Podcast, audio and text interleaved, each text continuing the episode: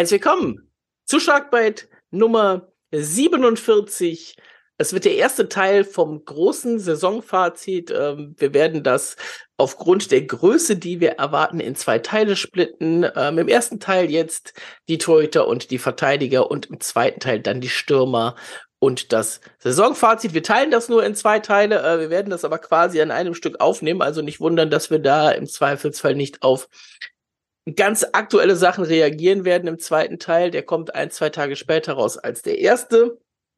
Und äh, wir beschränken uns auch heute auf das Fazit. Das heißt, alles, was sonst noch so passiert, Frauen-WM, ähm, Vizemeisterschaft U20, Saisonabschlussfeier etc., das packen wir alles danach.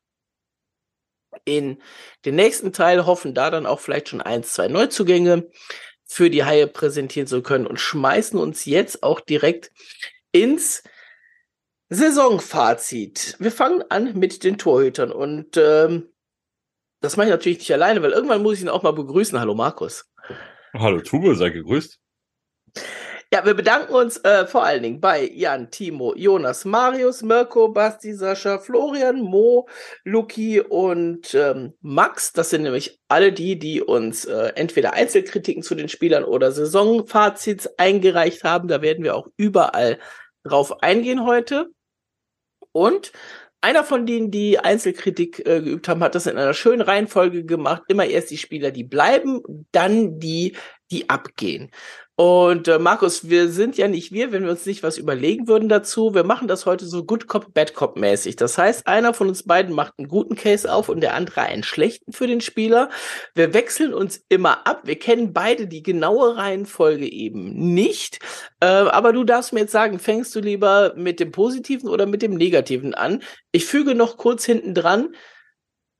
Jungspieler, sowas wie ein Lunemann oder sowas, ein Hafenrichter, ein Troppmann, da wird es das nicht geben, weil da kann man im Zweifelsfall nicht genug zu sagen.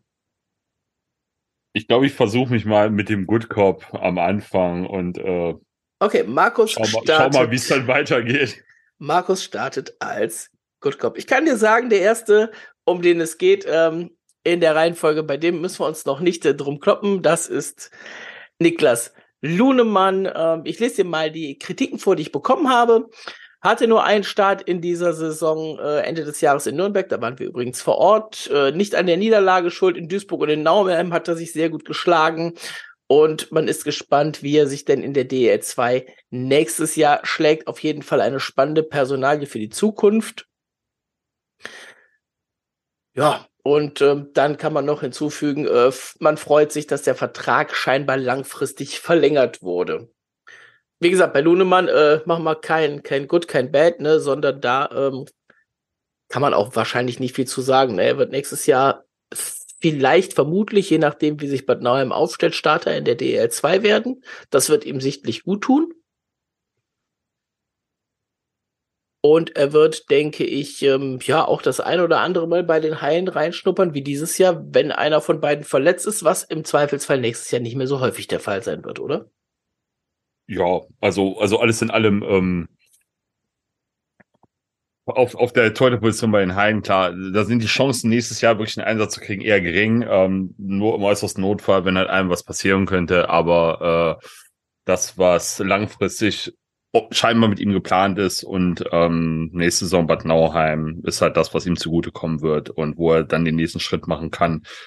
Und dann vielleicht im Nachgang, wenn ein Mirko Bankowski nicht mehr bei den Haien ist, weil der Vertrag ausläuft, nennen wir es mal so, und vielleicht nicht verlängert wird, wer weiß es, ähm, dann in die Rolle des, des äh, 1B oder zweiten Manns zu schlüpfen. Muss man mal gucken.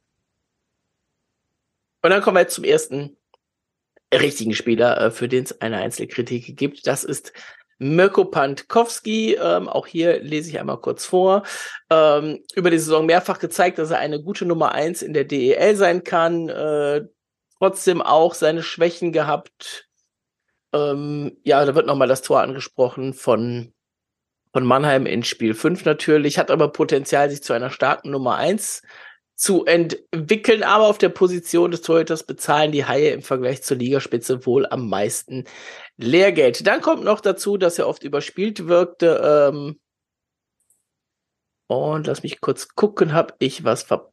passt, ähm, hat sich mit der Konstanz etwas an die Mannschaft angepasst. Alles in allem ein guter Goalie mit viel Potenzial. Markus, bitte, Good Cop. Ja, gut, jetzt hast du schon wahnsinnig viele Sachen gesagt, da bleibt mir fast schon gar nichts mehr zu sagen. Ähm, nee, Spaß beiseite. Also ganz ehrlich, er hat, er hat stark meiner Meinung nach in die Saison reingefunden ähm, und hat sein, sein Level über die Saison auch gut gehalten zu den Playoffs, was man halt äh, von ihm kannte hat er nochmal eine Schippe draufgelegt und ähm, dürfte auch nächste Saison entsprechend äh, mit, äh, mit ähm, Tobias Anschitschka ein sehr gutes Torhüter-Duo bilden können. Ja, dann sage ich dagegen natürlich, ähm, klar, ne, er hat äh, den vielleicht serienentscheidenden Fehler beim Siegtreffer der Mannheim in Spiel 5 gebracht. Ähm, was man ihm nicht einkreiden kann, was man aber trotzdem ansprechen muss, ist natürlich, dass er zwischendurch viel zu überspielt gewirkt hat. Aber das kann man mm. ihm ja nicht vorwerfen. Ja, man kann das aber natürlich in einer negativen Betrachtungsweise mit erwähnen, ne? dass er ab und an, vielleicht, vielleicht wurde er ja auch gefragt von Uwe Krupp und hat gesagt, nee, ich will spielen. Man weiß es ja nicht, ne? Na gut, aber dann also, ist auch wieder die Frage, kann man ihm das negativ auslegen, wenn man halt den Anspruch hat, viel zu spielen?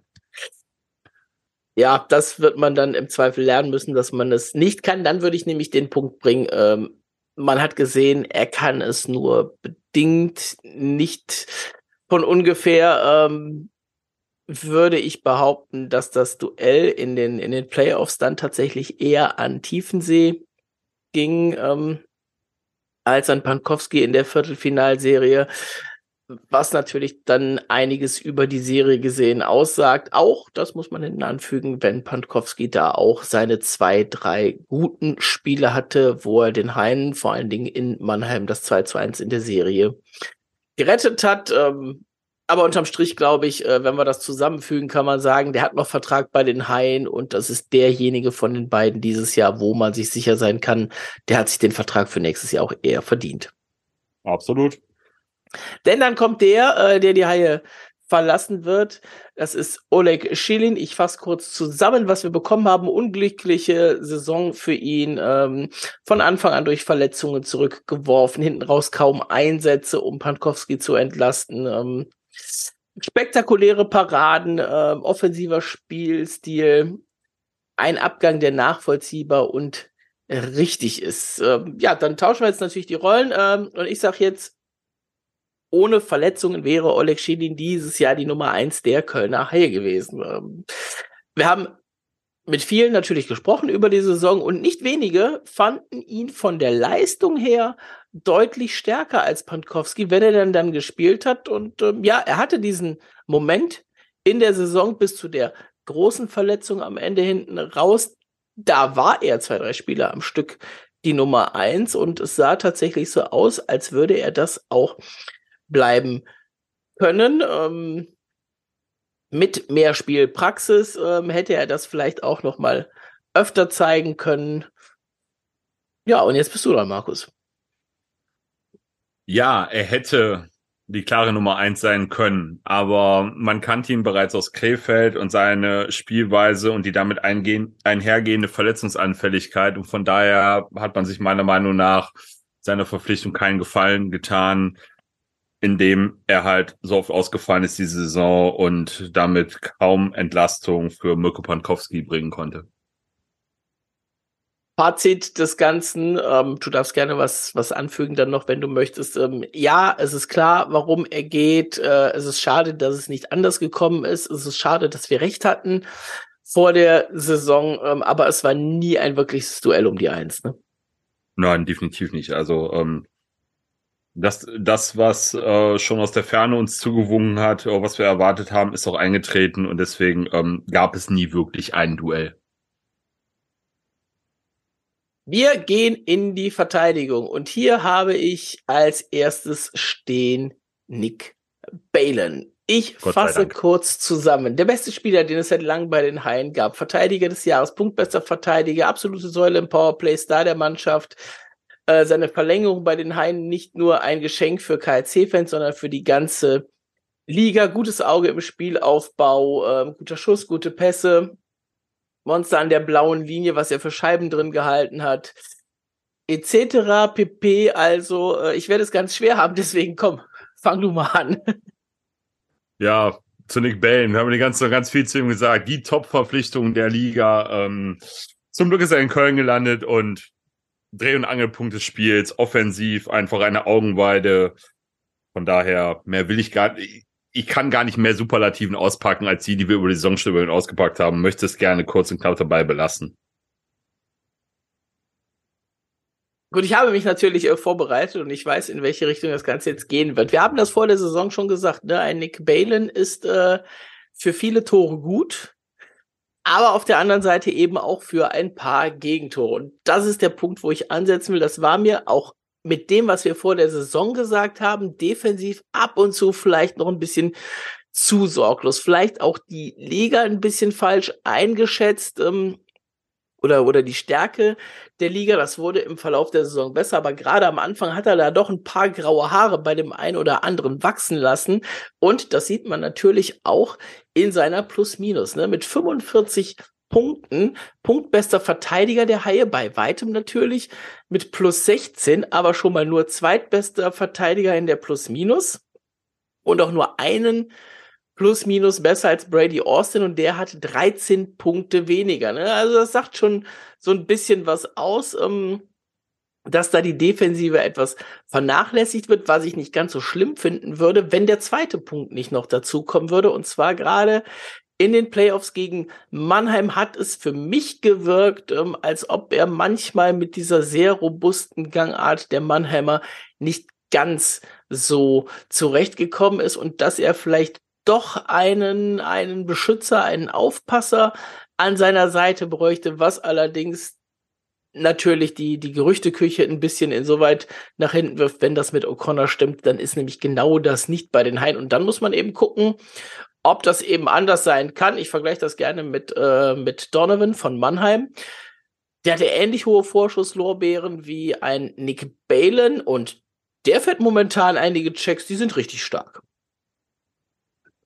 Ach, da muss ich ja dann jetzt doch nochmal einhaken. Ähm, du hast jetzt gesagt, 45 Punkte hat er in der Hauptrunde gemacht. Ähm, 50 insgesamt mit den Playoffs zusammen. Äh, eine Plus 16 steht zu Buche. Allerdings muss man dann noch berücksichtigen, er hat 24 Punkte im Powerplay gemacht. Ne? Dafür gibt's halt nun mal kein Plus und kein Minus. Die muss man noch ein bisschen noch davon abziehen und dann relativiert sich das Ganze schon wieder. Dann äh, hat er bei 5 gegen 5 in der Saison die plus 16 halt dann stehen und hat nur 26 Punkte, also nur eine minus 10 dem gegenüberstehen. Äh, von daher finde ich das jetzt gar nicht so schlecht in dem Vergleich. Und äh, ja, da, da muss ich dann halt zustimmen, ähm, was, was halt die Unterstützung an der Seite betrifft, dass er einen defensiven, einen körperlich starken Part, wie es zum Beispiel an Brady Austin sein könnte, braucht für sein Spiel. Ähm, das sollte jedem spätestens nach dieser Saison klar sein. Fazit sieht das Ganze natürlich, aber natürlich, wenn wir auch immer einen schlechten Case aufmachen, ne? Ähm, Nick Bale, und das kam ja auch schon bei den Meinungen von euch ähm, vor ähm, Verteidiger des Jahres und so weiter und so fort. Ne? Das ist wichtig, dass die Haie den halten. Das ist schön, dass so ein Spieler in der DEL gelandet, äh, gelandet ist. Und ja, was soll man dazu großartig sagen? Wenn das so weiter bleibt, dann haben die Haie da noch ein paar Jahre dran Spaß. Du hast ihn gerade angesprochen. Wir kommen als nächstes zu Brady Austin. Und hier gab es folgende Wortmeldungen. Äh, wäre die Top-Verpflichtung gewesen, wenn Nick Balen nicht gekommen wäre, von Spieltag an eins bis in die Playoffs rein konsequent überzeugt, stand im Schatten von Balen, defensiv unglaublich stark, gute Handgelenkschuss, ähm, man hätte sich gewünscht, er hätte deutlich mehr Vertrauen im Powerplay bekommen. Ähm, ja, in manchen Situationen etwas träge, eben auch vielleicht an der Körpergröße und an den entsprechenden, an der entsprechenden Umsetzung geschuldet. Ähm, ja, eine gute Entscheidung zu verlängern als letztes. Und da hake ich natürlich äh, gerne direkt ein. Brady Austin hat mich sogar tatsächlich überrascht, muss ich sagen, was das, was das Schlittschuhläuferische angeht. Ähm, Gerade von den Sachen, die man vorher gehört hat, äh, hatte ich ihn deutlich schwächer eingeschätzt. Das hat er mich, da hat er mich ähm, sehr überrascht. Positiv, ähm, gutes Spiel an den Banden, macht dann natürlich auch mit seiner, mit seiner, mit seiner Reichweite ähm, was viel. Das ist derjenige, den man, den man unironisch Häuptling Lange Kelle nennen könnte, weil wenn der mal Arm und Schläger auswählt, dann ist der auch irgendwo bei 3,50 Meter, 4 Meter wahrscheinlich, so die er abdeckt in einem Radius und von daher Verlängerung absoluter No-Brainer. Bin gespannt, ob du da was Schlechtes findest, Markus. Tja, aber Brady Austin was Schlechtes zu finden, ist wirklich schwierig. Aber äh, trotz alledem ist mir halt hängen geblieben im Laufe der Saison. Er hatte so sein, seine Durchhänger, seine, seine Phasen, wo er mental nicht, nicht im Spiel wirkte, ähm, Zweikämpfe nicht so angenommen hat und das Positionsspiel ein bisschen, ein bisschen schleppend war. Er hat sich wieder gefangen. Trotz alledem sind das Situationen, die muss er in Zukunft abstellen, ähm, denn dann ist er auch berechtigt, kann er diesen Status des des Top-1-Verteidigers nach Nick Balen weiter behalten. Und äh, das Einzige, wo ich halt noch von vor der Saison, wie wir es gesagt haben, ähm, hätte einhaken wollen, aber das hat er ja eindrucksvoll widerlegt, ne? seine schlitterläuferischen Fähigkeiten, da hatte man ja erhebliche Sorgen, aber das hatte er ja äh, von, von Beginn an im Winde zerstreut, diese Gedanken. Der nächste auf der Liste hier, da habe ich Stan Dietz und komme zu den Punkten aus den Meinungen. Nicht so richtig auffällig gewesen, was als Verteidiger nicht unbedingt schlecht sein muss. Ähm, nicht ganz so das Verständnis für die viele Eiszeit im zweiten Powerplay-Block. Wäre er gegangen, wenn er nicht noch Vertrag gehabt hätte, wäre es nicht ganz so schlimm gewesen, aber als Partner in der dritten Verteidigung oder als siebter Mann kann man mit ihm sicherlich noch weiterarbeiten. Und ja, ansonsten auch kann sich sicherlich noch steigern. Ich denke mal, ich denke mal, mit dem richtigen Partner an der Seite kann er deutlich mehr auf dem Eis zeigen, als er diese Saison gezeigt hat. Ähm, von daher, also das Potenzial nächste Saison besser äh, dazu hat er auf, auf jeden Fall. Und mit seiner Erfahrung äh, kann er auch jungen Spielern ein guter Lehrmeister sein, was Sachen Positionsspiel angeht und Zweikampfverhalten an der Bande. Ähm, von daher habe ich jetzt nicht so wahnsinnig viel zu ihm noch weiter zu sagen. Er hatte einen, sehr guten Start, äh, das auch von der, von der, von der in Anführungszeichen negativen Seite mal, mal angesagt. Aber nach diesem guten Start kam auch ein ziemliches Loch. Ne? Also ich kann mich erinnern, dass wir am Anfang der Saison gesagt haben, so nach den ersten paar Spielen ist der beste Neuzugang, den die Haie haben.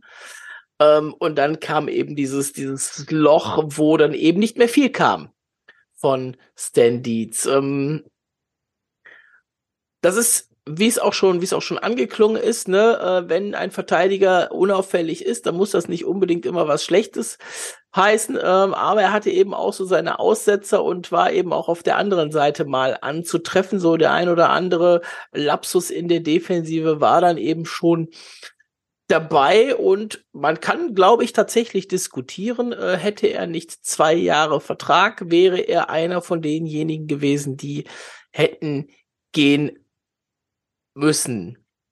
Was würdest du denn als Gesamtfazit sehen, Markus? Alles in allem möchte ich festhalten, ähm, der deutsche Vertrag, also der deutsche äh, Pass zieht dann halt hier immer noch. Ähm, man müsste ihn auch erstmal auf den deutschen Sektor ersetzen. Ne? Äh, klar kann man jetzt mit jungen Spielern argumentieren, aber alles in allem, was seine Erfahrung angeht, ähm, bin ich froh, dass er nächste Saison noch da ist und die Chance hat, äh, zu zeigen, dass er mehr kann. Dann gehen wir weiter. Als nächstes in der Liste steht Maxi Glötzel. Hat dieses Jahr sehr überzeugt, deutlich mehr Eiszeit für ihn gewünscht. Nächstes Jahr noch U23-Spieler, damit unverzichtbar für die Haie. Ähm, hofft, dass er sich so weiterentwickelt, bekommt mehr Vertrauen von Krupp, kann ein richtiger Tough Guy der Liga werden. Hat einen Schritt in die richtige Richtung gemacht, körperlich sehr stark. Ähm, ja, jetzt steht er noch dabei, bin froh, dass er verlängert hat, aber ich meine, der hätte noch Vertrag gehabt, ne? Hatte noch, ja. Ja, meine ich auch. Okay, alles klar, dann äh, übersehen wir das mal ein bisschen. Ja, Maxi Glötzel, ne? Ähm, Verteidiger, der prädestinierte Nummer 7 Verteidiger für die Haie, hat seine Eiszeit in fast jedem Spiel auch bekommen, hat die auch genutzt Ähm, weniger halt offensiv, sondern macht sich tatsächlich eher zu so einem, ja, zu so einem klassischen Stay-at-Homer auf. Ähm, so bisschen Richtung, Richtung Andy Renz hatte ich manchmal in der, in der Saison das Gefühl. Oder wenn ich, wenn ich es ein bisschen, bisschen abwerten will, dann so in Richtung besserer Thorsten Ankert vielleicht. Also, er hat noch Vertrag, er ist U23-Spieler, äh, das ist soweit richtig. Ähm, ja, ich bin gespannt, Markus, was du dazu zu sagen hast. Ja, es gibt, es gibt wahnsinnig viel Gutes über äh, Maxi Glötz zu sagen, aber trotz alledem ähm, sind mir auch zwei negative Dinge eingefallen. Zum einen äh, ich finde, seine Spieleröffnung kann auch besser werden. Ähm, die, die, Sicherheit im Spiel nach vorne, ähm, dass auch wenn er unter Druck gesetzt wird, er die Scheibe sicher aus dem Drittel bringt oder zumindest zu seinem Nebenmann bringt. Ähm, das ist ein Punkt, den ich gerne anfügen möchte. Und zum anderen, den, den Punkt finde ich fast noch viel wichtiger, er muss ruhiger bleiben. Er darf sich nicht so, nicht so sehr provozieren lassen, ähm, weil das ist einigen Mal aufgefallen. Ne? Meiner Meinung nach eine zu kurze Zündschnur und äh, muss halt cooler werden in solchen Situationen ja, würde ich als, als Gesamtfazit auch äh, mit reinnehmen, ne? dass äh, sich eher zum Tough Guy der Liga entwickelt, weiß ich nicht, ob das was Positives ist. Äh, eine Sache hätte ich gerne bei dir noch gehört, äh, füge ich jetzt aber gerne noch an. Maxi Glötzel galt mal in, bei NHL Scouts als oh. Best German Defender not named Seider. Ich und wollte davon, das nicht auspacken. Ich, das wollte ich nicht auspacken, echt. Ja, nicht. doch, doch, das, das kann man schon dazu. Und davon ist er halt, ist er halt sehr weit weg, ne? Er ist U23, er wird sich jetzt, das ist glaube ich sein letztes Jahr, U23, korrigier mich, aber es ist 2001er ja, ist, ist, Jahrgang, ne? Ne, 2002er Jahrgang, da hat er sogar noch eins danach, okay. Also er hat jetzt noch zwei Jahre Zeit, ja, ähm, sich zu präsentieren und sich zu zeigen.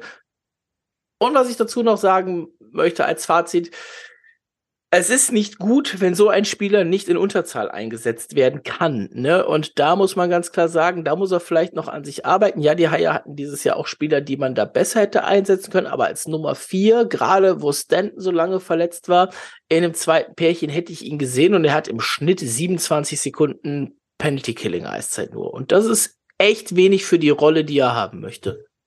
Ja, zu meiner Entschuldigung sei gesagt, ich dachte, der Scouting-Bericht sei älter, aber ich gucke gerade nach und ist von 2019.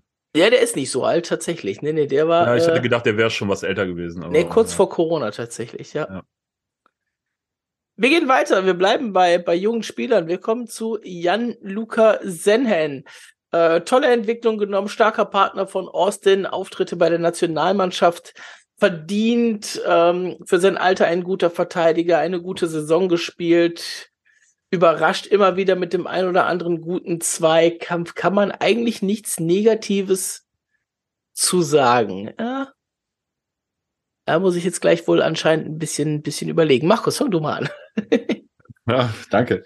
Ähm, es hört sich jetzt vielleicht negativer an, als es, als es rüberkommen soll. Also trotz seiner körperlichen Defizite, äh, meiner Meinung nach defensiv ein äußerst intelligenter und stabiler äh, Spieler, der seinen Weg machen wird in der Zukunft. Ähm, hat jetzt diese Saison, ich glaube, knapp zwölf Minuten Eiszeit pro Spiel gesehen, ähm, ist auch offensiv in Erscheinung getreten. Also für mich ein klasse Rundum-Paket, äh, der seinen Weg bei den Haien in Zukunft hoffentlich weiterführen wird. Langfristig weiterführen wird, das wollte ich eigentlich sagen kurz angefügt, 12 Minuten 9 Eiszeit im Schnitt. Jawohl, da äh, bist du auf jeden Fall richtig bei deinen Zahlen. Ja, jetzt muss ich immer so ein bisschen das, das widerlegen, ne? Eigentlich nichts Negatives zu sagen. Ähm, ich schwanke tatsächlich, ob es, ob es da überhaupt was Negatives zu sagen gibt, weil ja, er hatte seine Phasen, wo er mal so ein bisschen überspielt wirkte. Ne? Wie gesagt, er war dieses Jahr noch U23. Das möchte ich jemandem in dem Alter auch nicht unbedingt anhängen. Aber natürlich waren da dann eben auch mal ein paar Fehler dabei. Ähm, und das ist dann halt so, so ein Punkt. Und da gehe ich jetzt, glaube ich, ein bisschen drüber, drüber weg. Ähm, das sind Punkte, die ich nicht, nicht ihm ankreide, äh, aber die trotzdem negativ zu ihm zu sagen sind. Er hat für mich immer noch zu wenig Eiszeit. Also, er hat sich ja teilweise mit Glötzel die Eiszeit geteilt oder mit Roach oder wer dann eben auch immer mit dabei war. Und er hätte eigentlich mehr Eiszeit verdient gehabt. Du hast das gemerkt, in Spielen, wo er wenig Eiszeit hatte, war auch die Fehlerquote deutlich höher als bei Spielen, in denen er mehr Eiszeit hatte, wo er, wo er mehr Routine erlangt hat, ne, wo er mehr machen konnte. Gerade an der Seite von Brady Austin sah das oft ganz gut aus. Deswegen das Negative eigentlich mehr so in Richtung der Haie. Äh, gebt dem Jungen endlich das, was er verdient, nämlich mehr Eiszeit. Äh, Top 6 Verteidiger-Spot. Wie gesagt, von der Eiszeit her war es das dieses Jahr vielleicht auch sogar insgesamt, aber eben eigentlich weniger als noch ein, bei ein paar anderen. Und ähm, du darfst gerne schon mal das, das Gesamtfazit ziehen und ich äh, suche noch mal gerade die Zahlen raus, Markus. Zu Jan-Luca Sennen nur noch eins gesagt. Für mich in Zukunft ein klarer Spieler für die Top 4. Ich habe es eben gesagt, ein klasse Rundumpaket, der hat eine gute Spielübersicht, ein astreines Spielverständnis und ja, er könnte körperlich noch ein bisschen zulegen, aber von dem, was er vom Kopf her ähm, aufs Eis bringt, sehe ich da von der Spielintelligenz her kaum jemanden, der äh, ihm auf dem deutschen Sektor im High-Kader das Wasser reichen kann. Also ich habe mal geguckt, wenn man es auf die ähm, ganze Saison sieht, inklusive der Playoffs, dann ist er nur siebter Verteidiger, was die Eiszeit angeht. Da ist ein Jack Doherty noch davor gekommen und ein Alex Roach ist nur 20 Sekunden pro Spiel im Schnitt hinten dran. Und last but not least bleibt, glaube ich, noch zu sagen, äh, er wird jetzt kein U23-Spieler mehr sein im nächsten Jahr. Das heißt, das wird vermutlich das Jahr sein, was über, über die Karriere von Jan-Luca Senhen bei den Haien entscheiden wird, ne? Ja, ich hoffe, er äh, nutzt das entsprechend und es wird auch von äh, Staff-Seite entsprechend gewürdigt und ihm genug Chancen dazu gegeben. Der nächste in der Reihe ist der Kapitän Moritz Müller, weiterhin unverzichtbar für die Haie, besondere Spielzeit mit dem tausendsten Spieler, ein wahrer Leader auf dem Eis. Ähm, ein bisschen was wird er noch mitnehmen, hoffentlich alle Saisons weiterhin im Trikot des KEC. Äh, mit Sicherheit nicht der Verteidiger im Team, aber immer noch immens wichtig. Spieler mit Charakter, nicht zu schade gewesen für die Drecksarbeit, ähm, solide in der Defensive, offensiv manchmal etwas ideenlos, ist aber wohl auch nicht seine Rolle im Team. Für mich viel zu oft unberechtigt kritisiert worden. Moritz Müller, 1000 Spiele, Kapitän, äh, wir haben es damals ja dazu gepackt und ein, zwei Worte auch dazu verloren eine gute Saison von Moritz Müller. Wir haben mit ihm nach der letzten Saison gesprochen, wo er eben äh, damals seine, seine Karriere beste Saison hatte, wo natürlich auch klar war, ne? er hat Powerplay gespielt und alles. Es war logisch, dass er, dass er bessere Zahlen auflegt.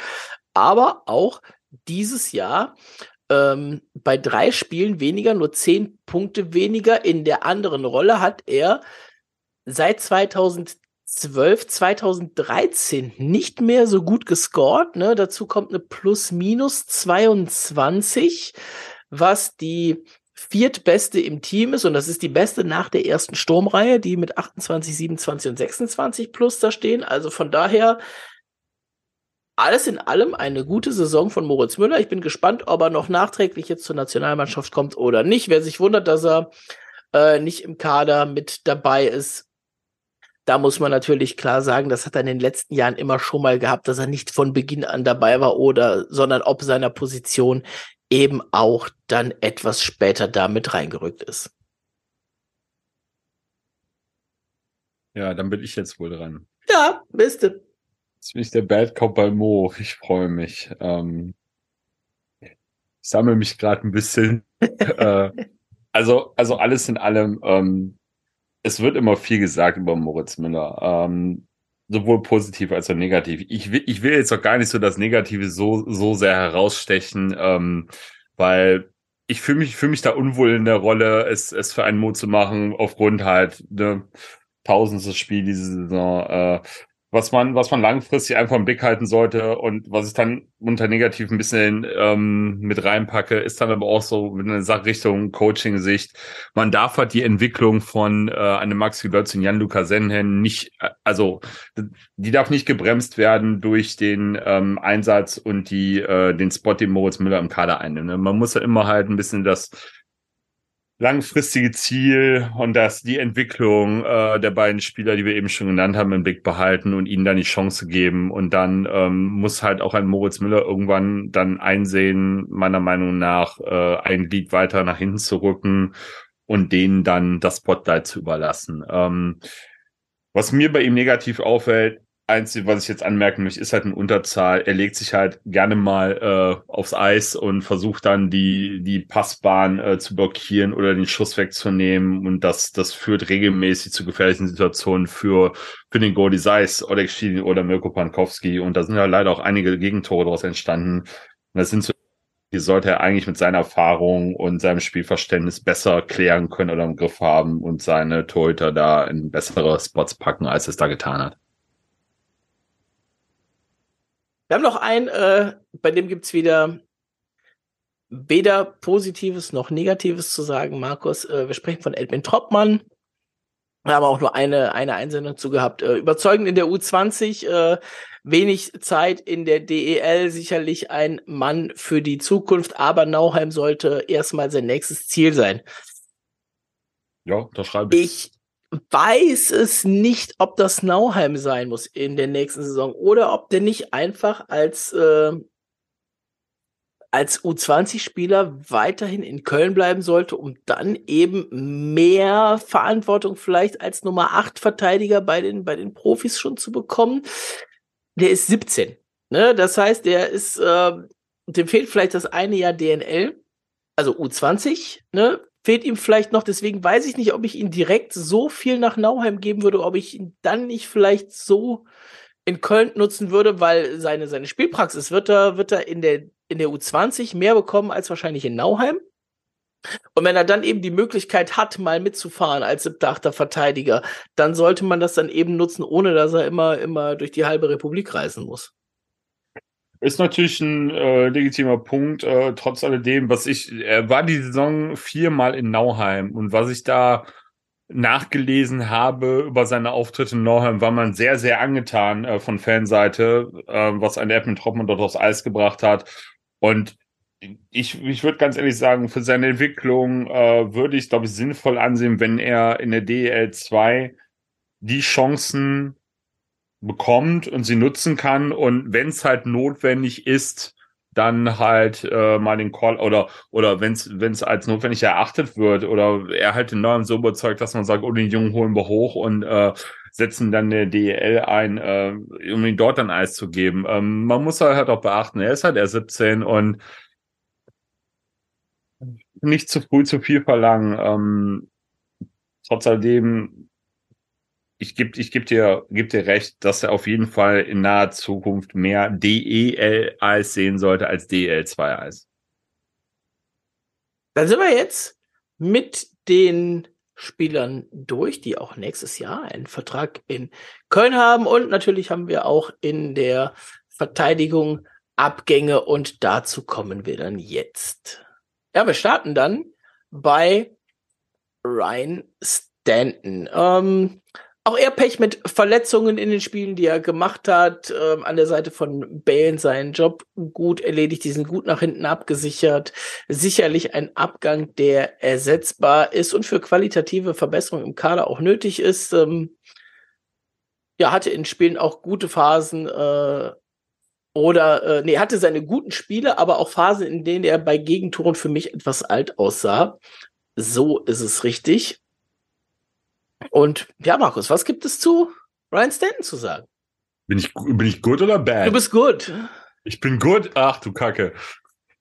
Oh je, ja, ähm, Ryan Stanton, okay, da, da hatte ich mich jetzt eigentlich auf was völlig anderes eingestellt, aber gut, da muss ich jetzt halt den, den Good Cop spielen. Ähm, ja, Ryan Stanton äh, hat seine Stärken auf jeden Fall halt im Defensivspiel, äh, hat Nick Balen, wo er zum Einsatz kam, in den meisten Fällen gut abgesichert. Äh, da, wo es ein bisschen hakelte, war halt äh, vor allen Dingen in Unterzahl. Ähm, ja, hätte aber offensiv äh, meiner Meinung nach auch mehr aufs äh, Eis bringen können mit, mit den äh, Mitspielern, die er auf, die er auf dem Eis neben sich hatte.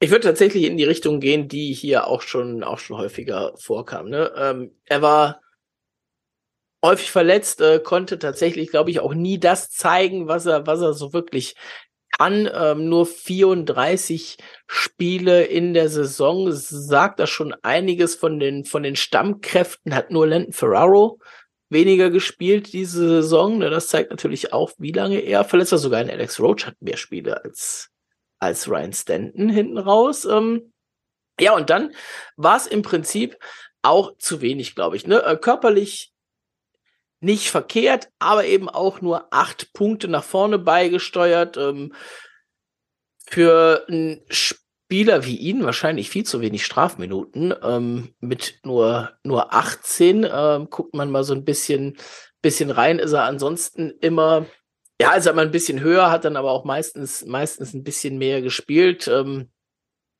ist halt eher so, so, so der klassische, klassische härtere Verteidiger, der, der nicht so viele dumme Strafen nimmt an der Stelle. Ne? Das hat er positiverweise dann eben auch bei den Haien gezeigt. Aber wenn du dich in der Verteidigung, und das stand da auch schon so schön, verbessern willst und so viele Verteidiger schon einen, einen Vertrag haben oder schon verlängert worden sind, dann musst du dich halt irgendwo, musst du irgendwo einen Cut machen und äh, der wurde richtigerweise dann an der Stelle bei Ryan Stanton gemacht.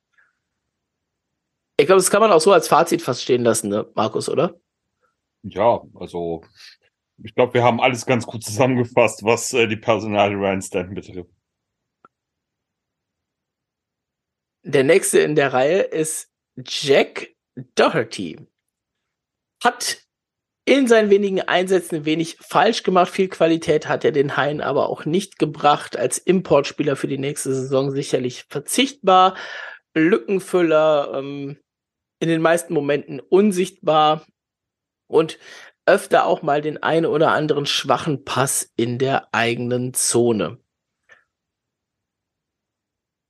Ich fand ihn tatsächlich dafür, dass er so spät kam, gar nicht so verkehrt. Er hat dann auch seine, seine Einsätze eben, eben gehabt. Ähm, bei den Haien in der Hauptrunde vielleicht zu wenig. Vielleicht hätte man ihn noch vorher einsetzen müssen, damit er mit der ein bisschen mehr Bindung findet ähm, zum Team, zur Spielweise. Das hat man dann in seinen ersten Einsätzen halt schon gesehen. Ähm, das ist so einer, so Typ Karl Nehl letztes Jahr, ne? Der kam nach Deutschland, der hat sich äh, hat sich da mal kurz einen Namen gemacht. Der hat dann sogar CHL gespielt äh, in Ljubljana und ist dann am Ende in Schwenningen gelandet. Und das ist so ein Ding, das könnte ich mir bei Doherty auch vorstellen. Den haben jetzt einige gesehen. Das wird vielleicht eher was auch dafür so liegen wie die Eis. Äh, oder vielleicht äh, Slowakei oder sowas in die Richtung gehen. Aber da kann ich mir auch gut vorstellen, dass der sich seinen Namen in Europa noch machen wird. Ja, also hat jetzt in den wenigen Einsätzen, die er letztendlich bekommen hat, ähm, nicht den, den Eindruck gelassen, äh, Eindruck hinterlassen können, dass halt für höhere Aufgaben äh, in Europa berufen ist, meiner Meinung nach. Ähm, da muss dann, wenn er dahin will, deutlich mehr zeigen. Ähm, aber es mag auch daran geschuldet sein, dass man ihn halt erst äh, so spät eingesetzt hat und ähm, auch dann hat er Eiszeitmäßig jetzt, muss ich überlegen, wo gucken, wie viel Eiszeit hat er denn gehabt? Ähm, uh, lass mich gucken. Oh, es waren sogar 14 Minuten 23. Ja, es war viel, ja, ja. Pro Spiel. Ähm, gemessen daran ähm, ist mir der Fußabdruck, den er hinterlässt, halt viel zu klein und äh, da hätte ich mir dann für eine Nachverpflichtung mehr erwartet. Wir haben noch zwei Abgänge ähm, und bei dem, bei dem der Markus jetzt wieder den Good Cop übernehmen muss und ich freue mich schon seit, seitdem ich das gesehen habe. Wir sprechen über Alex Roach. Ähm, die Meinungen gehen von Unverständnis, warum Roach überhaupt bei den Haien gespielt hat und nicht einen jungen Spieler anstatt dessen aufs Eis geschickt wurde. Ähm, wenn man an die vorletzte Saison zurückdenkt, ähm, mit der, mit der Verteidigungsreihe Zerressen Roach wird einem immer noch schummrig. Ähm, jedes Mal, wenn er auf dem Eis steht, muss einem Angst und Bange werden. Ähm, nicht ligatauglich, guter Spieler in der DEL 2, aber selbst als achter Verteidiger zu wenig. Ähm, ein Spieler, der den Puls in die Höhe treibt und das Kapitel endlich ein Ende findet. Markus, aber du hast positive Sachen zu Roach, habe ich gehört. Ein Spieler, der den Puls in die Höhe treibt. Das ist doch schön. Ja, es hat halt äh, immer gewissen, gewissen äh, Unterhaltungswert. Ähm, hey, Spaß beiseite. Also Alex Roach, äh, was bleibt festzuhalten? Ähm, äh, am Ende der Saison hat er 38 Spiele gemacht, hat dabei acht Punkte gemacht, genauso viel wie Ryan Stanton. Äh, ist, ist jetzt statistisch gesehen auf einem Niveau mit ihm anzusiedeln. Ähm, hat eine Plus-Minus von minus eins, hat also relativ wenig kaputt gemacht im Laufe der Saison.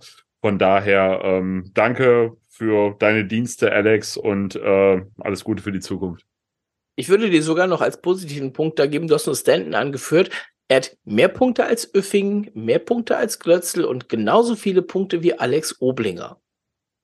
In ja, gleich vielen Spielen. Glötzl hatte sogar noch mehr Spiele, aber ansonsten ähnlich viele Spiele tatsächlich, ja. Vergleichst jetzt zwei Stürmer mit Alex Roach, also die nehme ich schon mal äh, konsequent raus. ja, Maxi Glötzel äh, hat vier Punkte, aber da hatten wir ja auch eben schon, ähm, dass der eher so Richtung Tough Guy äh, richtig ab, äh, abdriftet in seiner Spielanlage. Ähm, und da ordne ich einen Alex Roach schon mal gar nicht ein. Äh, von daher finde ich den Vergleich auch. Okay, dann gebe ich dir noch, er hat einen Punkt mehr als Jan-Luca Senhen. Das ist jetzt fies. Ähm, aber gut, äh, du hast positiv, glaube ich, genug gesagt. Komm, lass mich mal ran hier. Ach, jetzt habe ich doch schon genug gesagt. Ja, ja, also, hast genug gesagt. So viel, ich hätte noch so viel parat gehabt. Noch so gut, viel Positives zu sagen, ja. Ähm, ja, ich finde, ich finde Alex Roach und das stand da schön mit dabei, ist ein Spieler, der kein DEL-Format hat wenn man auf eine ganze Saison guckt, auch dieses Jahr gab es diese paar Lichtblicke, ja, wo Alex Roach für seine Verhältnisse richtig gute Spiele gemacht hat. Zum Beispiel das Heimspiel in äh, das Heimspiel gegen Nürnberg, ähm, das erste, wo er auch einen seiner drei Treffer gemacht hat äh, und den Markus hat zahlen lassen für die Saisonwette. Darf man auch nicht immer vergessen an der Stelle. Ähm, aber bei Alex Roach braucht es einer verdammt guten persönlichen Leistung, um ein okayer Spieler in der DEL zu sein und dass man so eine Leistung nicht über die ganze Saison halten kann, sondern dass das auch mal anders aussehen kann. Das haben wir eben bei Alex Roach in Köln auch mehrfach gesehen. Ähm, ja, er wird nicht der teuerste Spieler gewesen sein im Kader und als Nummer 8 kann man sowas vielleicht noch verkraften, aber eben auch, wenn man guckt, dass man eben dahinter einen, einen Hafenrichter hat, einen Troppmann hat, äh, die relativ gute Vorschusslorbeeren aus der Jugend haben, auch wenn sie noch relativ jung sind. Äh, dann ist eben die Frage, muss man so einen Spieler immer mitziehen und immer mit durchschleifen? Und das ist ja nichts, was bei Alex Roach äh, von ungefähr kommt, sondern Krupp hat ihn ja auch in Berlin schon äh, dazugeholt damals und schon da hat es nicht geklappt. Ne? In Wolfsburg hat es nicht geklappt. Äh, dann hat er in der in der DEL 2 hat er auch nur neun Punkte in 31 Spielen in Frankfurt gemacht und ein bisschen mehr in Deggendorf damals, als sie noch zweite Liga gespielt haben. Aber da wird er auch einer der Top 4 Verteidiger gewesen sein, wenn nicht sogar Top Pair. Wo man das dann eben von ihm auch so ein bisschen erwartet. Also ist einer, den kann ich mir gut in der DL 2 vorstellen, bin aber auch alles andere als schade, dass er in Köln nächstes Jahr nicht mehr dabei ist. Einen haben wir noch, Markus, äh, Leo Hafenrichter, der wird die Haie auch verlassen. Der hat dieses Jahr nicht gespielt, das wurde nicht mal irgendwo bekannt gegeben. Das finde ich bei den Haien immer so eine schwierige Sache, ne? Vor in der äh, der Corona-Saison preist du es noch an als jüngster Profi, der je für die Haie auf dem Eis gestanden hat. Und jetzt ist es nicht mal mehr eine Erwähnung wert, dass ein Förderlizenzspieler keinen Vertrag mehr kriegt. Come on. Ja, damit hast du den Nagel auf den Kopf getroffen. Ähm, ist, ist es Mangel, ich, ich sag's mal so, ist es mangelnde Wertschätzung oder was ist das? Ähm, also der Umgang mit jungen Spielern ist halt meiner Meinung nach ein fortwährender Dorn im Auge, ähm, wo ich auch nicht immer müde werde, das immer wieder anzusprechen und anzumerkeln. Ähm, und das ist halt auch wieder ein gutes Beispiel. Ne? Wir hatten Julian Krobert letztens schon, ähm, aber ein Leo Hafenrichter reiht sich da meiner Meinung nach äh, nahtlos in die Riege ein. Das kommt später, kann ich schon mal äh, vorab sagen, in der nächsten Folge, in den Saisonfazits kommt so, kommt der Punkt nochmal, da können wir gerne nochmal drüber eingehen. An der Stelle möchte ich nur dazu sagen, das schaffen die Haie übrigens nicht nur bei jungen Spielern. Ne? Ähm, wenn ich jetzt einen Namen sage, der könnte noch bei den Haien spielen, weil er wurde nie verabschiedet. Es wurde nie bekannt gegeben, was passiert. Es wurde nur bekannt gegeben, es ist noch nicht ganz klar, ob er für die nächste Saison einen Vertrag bekommt oder nicht. Und das ist Jean-François Boucher. Oh Gott. Oh, okay. Und wie gesagt, da von den Haien nie was gekommen ist, könnte es auch sein, dass der irgendwo noch mit einem Vertrag der Haie rumläuft oder so. Weiß man ja nicht. Ne, keine Verabschiedung, kein, kein Danke, dass du bei uns spielst, was nichts. Da ist nie irgendwas gekommen und äh, passt jetzt einfach nur an der Stelle gut rein. Danke für Markus, die Ergänzung. Wir haben die äh, Torhüter durch. Wir haben die Verteidiger durch. Ähm, jetzt gucken wir uns das Ganze mal so ein bisschen als, als Gesamtding an. Ne? Bei den Torhütern, glaube ich, kann man sagen, das war ein, war ein Versuch wert in der Konstellation. Leider scheiterte es an der Verletzungsanfälligkeit von Oleg Schilin und vielleicht ein bisschen Mangel an Vertrauen in Niklas Lunemann. Ja, ja, doch, würde ich sagen. Also, ähm, ihr habt es eben gesagt, ne? Also Oleg Schilin, es war, was seine Personal angeht, aus Krefeld eigentlich alles bekannt und ähm, vielleicht hat man erst im Laufe der Saison so wirklich erkannt, was man in Zukunft von einem Niklas Lunemann Haber bekommen kann und ähm, das dann halt durch die langfristige Vertragsverlängerung die Entscheidung vor der Saison ein bisschen revidiert. Ähm, klar steht da ein Konträr dem gegenüber, dass halt ein Tobias Anschischka kommt und du dann mit Anschischka und äh, Pankowski zwei, ich nenne es mal Alpha-Männchen hast, die Anspruch, die einen legitimen Anspruch auf die Nummer eins haben. Ähm, aber in dem Zusammenhang kann ein Niklas Lunemann halt in deren Schatten weiter seinen Sprung machen, sich in Ruhe entwickeln und äh, hoffentlich in Zukunft davon profitieren.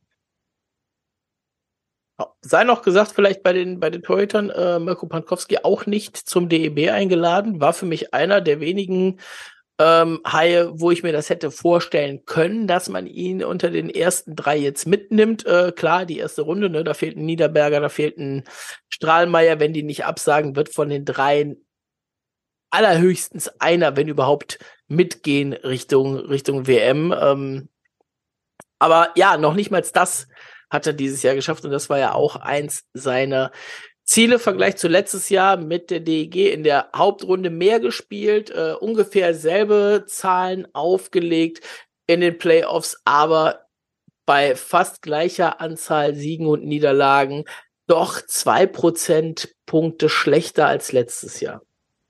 Tja, die Konkurrenz auf der Torhüterposition schläft halt nicht.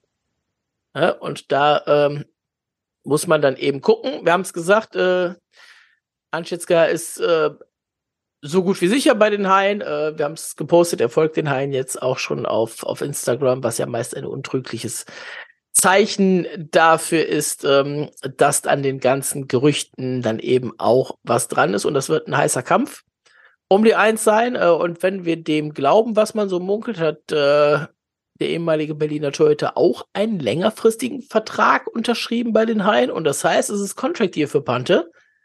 Und entweder er liefert ab oder er wird dann wahrscheinlich gehen, ne? Und dann wird's vielleicht, äh, der ist dann nach dem Jahr auch 25, ähm, giltst du auch nicht mehr als Talent. Da wird's dann schwierig, irgendwo nochmal Nummer eins in der Liga zu werden, ne? Das ist ja das, was ich am Anfang meinte. Ne? Also man hat einiges mal langfristig gebunden, man holt einen Tobias Anschitschka rein und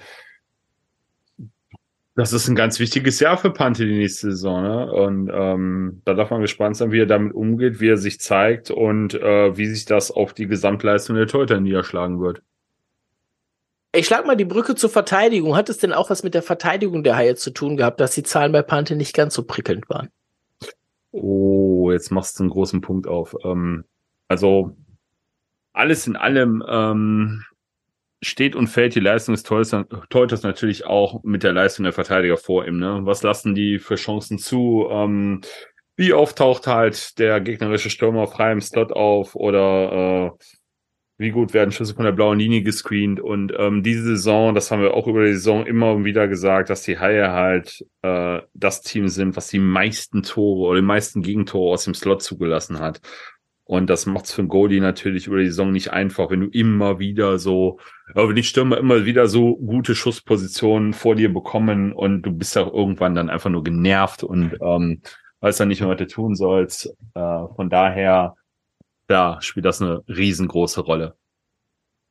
Ja, ich weiß gar nicht, ich glaube, das kann man sich auf der DEL-Seite gar nicht so anzeigen lassen. Äh, zumindest für die ganze Saison, wo die ganzen Schüsse herkamen, die dann bei Pankowski eingeschlagen sind. Ähm, aber ja, das ist natürlich auch ein Punkt. Und so gehen wir dann direkt weiter in die Verteidigung, Markus. Und die wird sich nicht viel ändern. Das haben wir gerade gerade mitbekommen, als wir darüber gesprochen haben, wer alles bleibt und wer alles geht. Also ich glaube, der einzige Verteidiger, den du wirklich ersetzen musst, ist ein Ryan Stanton. Da holst du natürlich, je nachdem, wie du aufstellen willst, eine dritte, einen dritten Kontingentspieler, ähm, ein Alex Roach als Achterverteidiger kannst du eben auch mal mit einer Billo-Lösung ersetzen, wenn du weißt, dass du auch einen Troppmann noch hinten dran hast, wenn du Troppmann nicht sowieso als Nummer 8 schon in, in, äh, in Range ziehst und ein Jack Doherty ist nachträglich gekommen, weil die zehnte Lizenz, den wirst du natürlich erstmal nicht so ersetzen, zumindest nicht eins zu eins mit einem Kontingentspieler. Jetzt ist für mich die Frage, wo gehen die Haie hin. Ne? Wir haben es äh, gesagt, äh, viele Gegentore aus dem Slot-Bereich. Das heißt, defensiv müsste man da eigentlich was machen. Für mich haben die Haie aber defensiv genug Spieler und ich glaube, das ist auch ein Punkt, den, den Uwe Krupp sieht. Und wir sprechen bei den Neuverpflichtungen in der Verteidigung über Ryan O'Connor. Aus Iserlohn, das ist alles andere als ein Defensivverteidiger, wie er im Buch steht. Wir wissen aber auch, dass Uwe Krupp äh, bei der ersten Verletzung von Ryan Stanton ja schon nachlegen wollte. Und auch da wäre es ja eher ein Verteidiger gewesen ähm, mit Cody Franzen, der da in den, der da wohl schon Gewehr bei Fuß stand, der nicht unbedingt eine Defensivlösung ist. Ja, ähm, grundsätzlich, äh, du hast eben schon kurz angeklärt, es ist die Frage, was will man eigentlich oder wie soll die Spielausrichtung nächste Saison sein? Ne? Klar, die Defensive war jetzt nicht so schlecht, wie, wie sich das vielleicht anhört, ähm, aber trotz alledem ist es so eine Philosophiefrage. Willst du halt deine Offensive, die diese Saison richtig stark gewesen ist, über die Saison äh, noch mehr pushen, indem du halt noch einen Offensiv- oder zumindest einen Zwei-Wege-Verteidiger, sag ich mal, äh, etwas neutraler ähm, hinzuholst. Äh, und willst du, willst du vor allem einen Nick Balen ähm, bisschen, also mehr Entlastung geben und das zweite Powerplay äh, an der blauen Linie noch mehr pushen?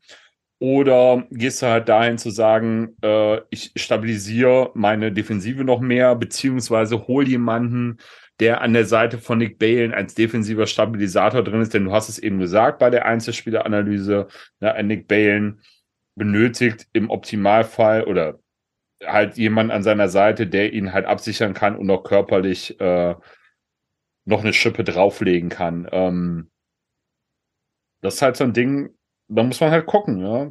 Was, was will man, wo möchte man hin und wo sieht man den größten Impact für die nächste Saison?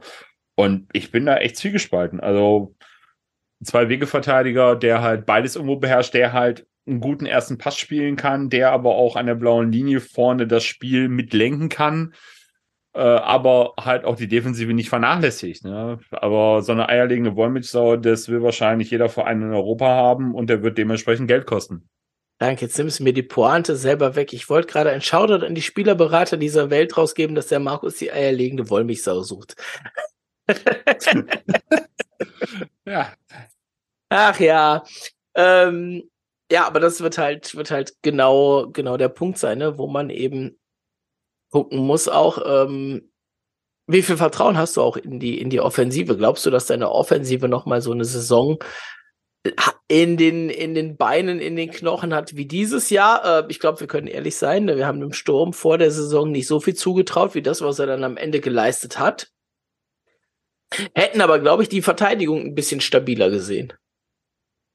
Äh, alles in allem ja. Also defensiver stabiler hätte ich auf jeden Fall erwartet. Ähm, was die Offensive angeht, bei Nick Bellen wussten, wir wussten ja, was, was man bekommt. Ne? Äh, bei Birdie ja, Austin hätten wir jetzt den offensiven Output wahrscheinlich nicht so oder haben wir ihn nicht so hoch angesiedelt, wie es im Endeffekt gekommen ist.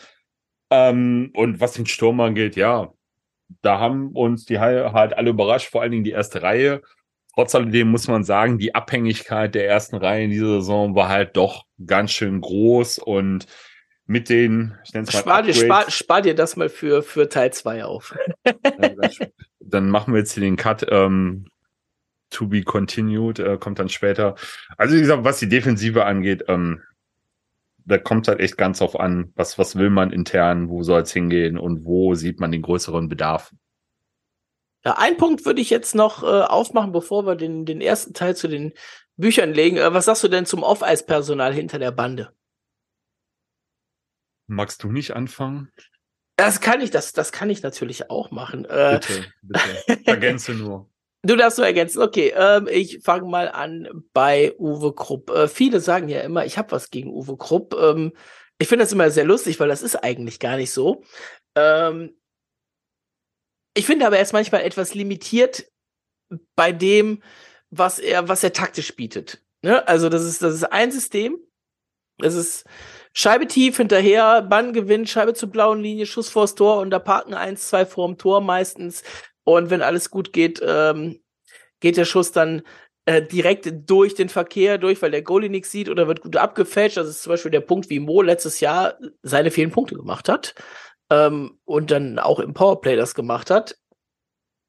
Da muss man natürlich sehen, ähm, unbestritten hat er aber auch in der, in der Hauptrunde für mich für einige, für einige Spiele gesorgt, die ich so nicht auf dem Plan hatte, wo ich es auch, wo ich es auch gut fand, was er gemacht hat, wie er reagiert hat, Goalie früh ziehen, bei zwei, drei Toren zurück, ähm, wenn man in Überzahl war, auch das Ganze gerne mal sieben, acht Minuten vor dem Ende versus dann im entscheidenden Spiel, Spiel 6, äh, wo du dreieinhalb Minuten vor dem Ende dich vorne festsetzt und Pankowski bleibt bis anderthalb Minuten vor dem Ende, nagelt mich nicht auf die genaue Sekundenzahl fest im Tor. Ne, das sind so Sachen, wo ich denke, ja, da kann immer noch ein bisschen, ein bisschen mehr kommen und da tät wahrscheinlich ein bisschen Variabilität vielleicht mal nicht schlecht bei den Co-Trainern muss man einfach schauen. Wir haben äh, bei der Saisonabschlussfeier haben wir geguckt, wird einer verabschiedet oder nicht. Es wurde keiner verabschiedet, äh, gerade bei Clément Jodoin. Ähm, weiß man, der ist nicht mehr der Jüngste, ähm, und das kennen die ja schon, ne? Co-Trainer von Uwe Krupp, die ein bisschen in die Jahre gekommen sind und dann gehen hatten wir bei seiner ersten Amtszeit hier in Köln auch schon mal. Also von daher muss man einfach sehen, Ron Pascoe, der ist in, in Köln irgendwann angekommen seit Jahr und Tag und hat sich äh, immer weiter hochgearbeitet in der Organisation. Muss man gucken, ist da auch noch so ein, so ein Push drin oder nicht? Er ist ja meistens auch derjenige, wenn es am Ende die Auszeit der Haie gibt, weil er eher für die Offensive zuständig ist, äh, der dann das letzte Play vorgibt, was dieses Jahr oft geklappt hat, muss man, muss man sagen. Torwarttrainer Ilari Necke will ich eigentlich gar nicht viel sagen. Ich glaube, bei Goalies ist es ganz schwierig. Das mag ich auch nicht beurteilen. Ähm, aber man hat natürlich gesehen, dass da immer noch Potenzial nach oben ist. Und ich glaube, Thomas Brandl, der ist ja eher so der Skills-Coach und eher für die jungen Spieler zuständig. Ähm, kann natürlich da viel von seiner Erfahrung mitgeben und das dann auch weitermachen. Jetzt du, ja, Tube, du hast viel gesagt, du hast viel Gutes gesagt. Ähm, was kann ich da noch ergänzen? Äh, also ich glaube, Uwe Krupp äh, un unbestritten ähm, kann das Team in jeder Situation hervorragend auf ein Spiel einstellen bzw. motivieren. Ja? Also so die, und das Team den entscheidenden Moment nochmal richtig pushen. Ähm, taktisch ist es immer wieder auffällig, dass man den, äh, dass man, dass man den Eindruck halt bekommen kann, dass ihm sein Gegenüber ähm, da gerne mal was voraus hat ähm, mit mit Varianten im Spiel äh, aufwartet, auf die die Haie oder Uwe dann halt keine Reaktion zeigen oder keine Antwort haben. Also dieses berühmt berüchtigte In-Game-Coaching, wo halt immer alle sagen so, ah, das das da mangelt's halt bei ihm.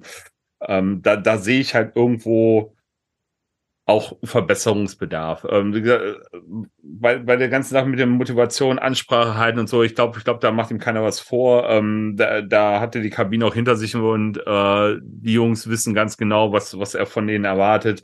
Aber halt eben im Game selber, da, da fehlt mir immer noch so der letzte Push irgendwo.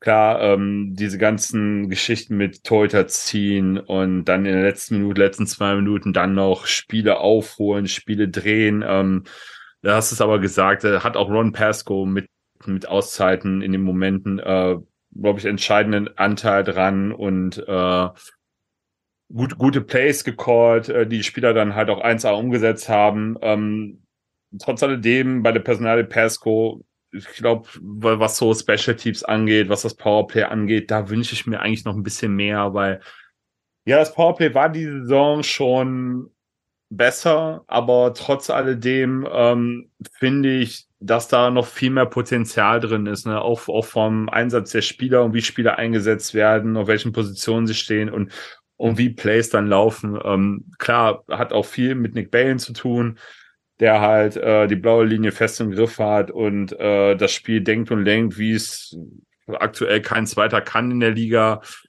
Ähm, aber ein bisschen mehr Überraschungsmoment erwarte ich mir da halt schon. Und ähm, vielleicht tut sich an dieser Personalien doch irgendwas, weiß ich nicht. Ähm, um was Clement Jolot angeht, ähm, da war es ja, glaube ich, vor der Saison schon mal Thema, dass er ja letzte Offseason schon aufhören wollte, ähm, ist dann nochmal zurückgekommen auf ähm, Wunsch von Uwe Krupp, der hat ihn, glaube ich, überredet sogar ähm, in der Sommerpause noch ein Jahr weiterzumachen und da stellt sich halt dann die Frage, ob er diese Offseason dann aufhört oder ob er nochmal wiederkommt. Ähm, wenn er nicht mehr wiederkommen sollte, dann äh, wäre es halt wichtig, meiner Meinung nach jemanden zu haben, der dann auch die Eiszeit für die jungen Spieler im Blick hat und die entsprechend einsetzt und fördert, meiner Meinung nach. Ne? Klar, man soll es nicht übertreiben, nicht zu viel erwarten, aber die Jungs können nur besser werden, Erfahrungen sammeln, wenn sie halt viel Eiszeit bekommen, das auch in den Special Teams, sei es Unterzahl oder Überzahl. Und ähm, da wünsch, würde ich mir halt dann jemanden wünschen für den Fall, dass es eintritt, ähm, der das halt beherzigt und auch entsprechend umsetzen kann. Oder umsetzen darf und wird. Ich würde sagen, damit sind wir für den ersten Teil vom Fazit einmal durch. Ähm, wie gesagt, der zweite Teil folgt äh, für euch in den nächsten Tagen. Äh, wir machen jetzt eine kurze Pause und legen danach direkt wieder los. Aber damit ihr auch über, über Gesamtostern ein bisschen was zu tun habt und damit die Teile nicht allzu lang werden, haben wir gesagt, wir teilen das einmal in zwei Portionen für euch ab. Und da bleibt mir an der Stelle nur noch zu sagen, ähm, folgt, liked, followed, wie auch immer das heißt, Twitter, Instagram, Facebook, schreibt uns gerne Mails, sharkbitepod.gmail.com, ähm, auf den ganzen Social Media Plattformen natürlich unter sharkbite-pod zu finden. Und ja, in diesem Sinne, habt ein schönes Osterfest oder hört einfach den zweiten Teil dann, wenn es soweit ist. Bis dann. Bis dann, ciao.